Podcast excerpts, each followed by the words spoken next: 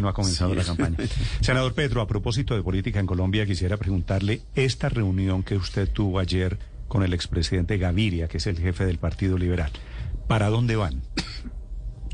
Bueno, venimos eh, acercando el liberalismo de base, de a pie, en muchas regiones de Colombia. Las, las manifestaciones a propósito se han venido llenando de mucha gente que ya sin temor empieza a sacar sus banderas rojas liberales a, la plaza pública como antaño y a mí me parece eso muy importante.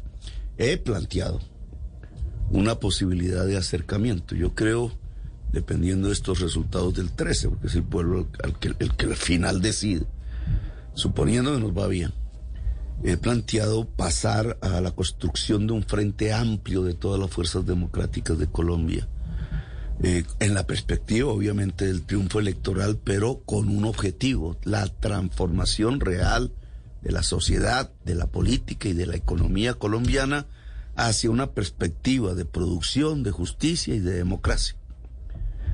Eh, el liberalismo yo creo que podría ser parte de ese frente amplio. Mm.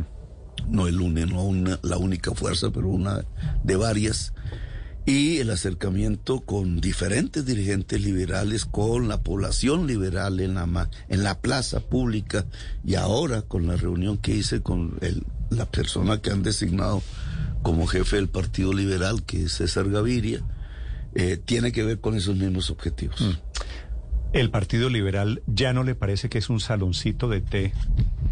Leo un trino que usted había puesto hace unos años el Partido Liberal se ha convertido en un saloncito de té de la casa de César Gaviria.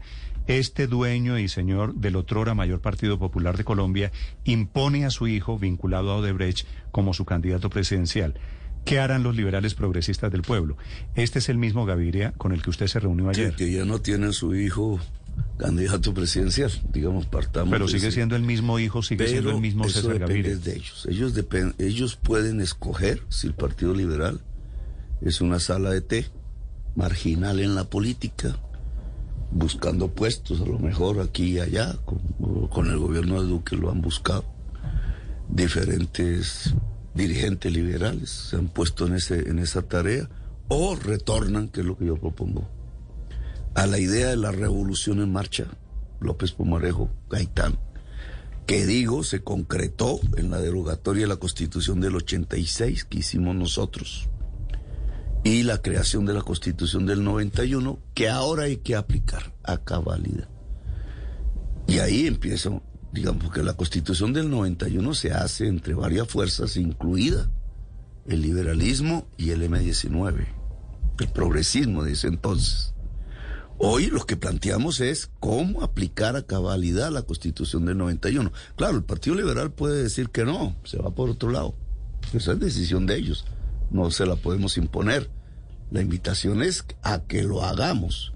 He puesto unos criterios, y parte de eso se echarlo ayer. Bueno, nosotros no estamos diciendo que se acabe el raquítico capitalismo colombiano, que es muy, pero muy raquítico, sino que crezca el capitalismo productivo en Colombia con respeto del medio ambiente. Pero usted se da cuenta que la reunión de ayer fue con el padre del neoliberalismo en Colombia. Ah, es que por eso es que, por eso es que tiene gracia, igual que nos reunimos con Álvaro Gómez, que era el padre de lo peor de la reacción política colombiana en los años 50 y 60. E hicimos con Álvaro Gómez la, constitución, porque él varió su posición hacia el acuerdo sobre lo fundamental, que en el fondo es la constitución del 91 coincidió con nuestra tesis del diálogo nacional y por eso hay una constitución que yo creo que hay que aplicar. Entonces, claro, nosotros no nos estamos plegando al neoliberalismo. Yo le dije a César Gaviria, mire, podemos desarrollar el capitalismo, hay que hacer una reforma agraria para ello, hay que cumplir los acuerdos de paz para ello, porque eso tiene que ver con el desarrollo del capitalismo, quitar las premodernidades que ahogan la posibilidad del desarrollo productivo de Colombia, pero al mismo tiempo, como generador de riqueza, entonces hay que garantizar, quitarle a los negociantes la garantía de los derechos fundamentales de la gente, entre los que está la salud, la vida, el trabajo, la pensión, etcétera. El agua potable. Hoy hablaríamos de la conectividad a internet, de la energía eléctrica. La Constitución no alcanzó a ver eso. Y ¿Eso qué significa? Salir del neoliberalismo, porque solo lo público, solo la capacidad del Estado puede en realidad garantizarle los derechos a la totalidad de la población cuando estamos hablando de derechos fundamentales. Entonces, ahora, los liberales accederán a esa rectificación histórica. Pues si lo hacen, podemos encontrarnos en un frente amplio y transformar a Colombia. Han venido circulando una serie de, versiones y yo quisiera que usted eh, nos aclarara aquí en Blue Radio qué de eso es cierto y qué de eso es falso. Hablo de los hijos de César Gaviria, del expresidente Gaviria. ¿Simón Gaviria está en su campaña? ¿Usted le ofreció el Ministerio de Hacienda a Simón Gaviria? Pero eso de dónde salió. Ojo con los fake news. No, le pregunto. No, para nada. Eh, ¿No, está trabajando con usted, Simón Gaviria? ¿No, está en su campaña? ¿No está cerca? Pero ni, ni de... Pero yo creo que ni en cinco mil kilómetros a la redonda. Muy bien. María Paz Gaviria. No, la conozco, entre otras cosas. Pero existe la posibilidad de que sea su vicepresidente. No. Y incluso ayer lo que discutimos es que un acuerdo programático no sea sobre la base de cargos públicos. O sea, Gaviria no le pidió la vicepresidencia para un eventual acuerdo político. Se burló de esas eh, noticias que salen en los medios de comunicación. Pero la razón por la que usted quiere dejar abierto el espacio de vicepresidencia, es decir, que no el segundo en el pacto histórico sea el vicepresidente, es para lograr acuerdos políticos de esta naturaleza. Tampoco tendría nada raro, ¿no? Desde el inicio de la conformación del pacto histórico dijimos muy claramente que incluso no estaban los precandidatos que hoy están, había otros. Dijimos muy claramente que la opción preferencial de la vicepresidencia es la segunda votación en la consulta. No sabíamos quiénes iban a entrar a la consulta cuando hablamos de eso. Y, ¿por qué no total, sino preferencial?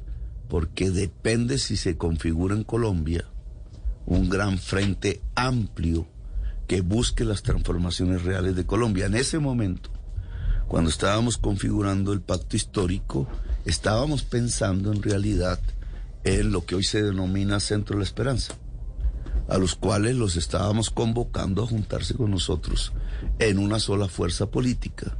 Y por eso nos parecía que esa, esa disposición era la más conducente para lograr la mayor de las unidades democráticas que se haya presentado en Colombia en pos de transformar y cambiar la sociedad colombiana.